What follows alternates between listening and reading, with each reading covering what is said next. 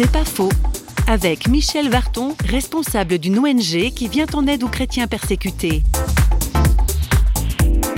Ce qui est étonnant, c'est que quand on est en contact avec l'Église persécutée, en fait, on croirait que ce serait quelque chose de très décourageant, qu'il y a un certain désespoir, qu'on va juste rencontrer des problèmes, des gens blessés, des gens, a énormément de difficultés, mais en fait, il y a de l'espoir, il y a une foi. Ce sont des gens qui nous inspirent à aller plus loin. J'étais récemment en Irak, où il y a une église qui vit dans une situation très précaire, où il y a eu des attaques. Il n'y a pratiquement aucune famille qui n'a pas perdu une personne.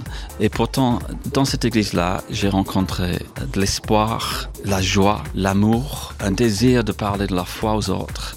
Et moi, j'étais béni par ce que j'ai entendu et pas découragé. Et c'est toujours comme ça quand on est avec l'église persécutée. C'est pas faux, vous a été proposé par Parole.fm.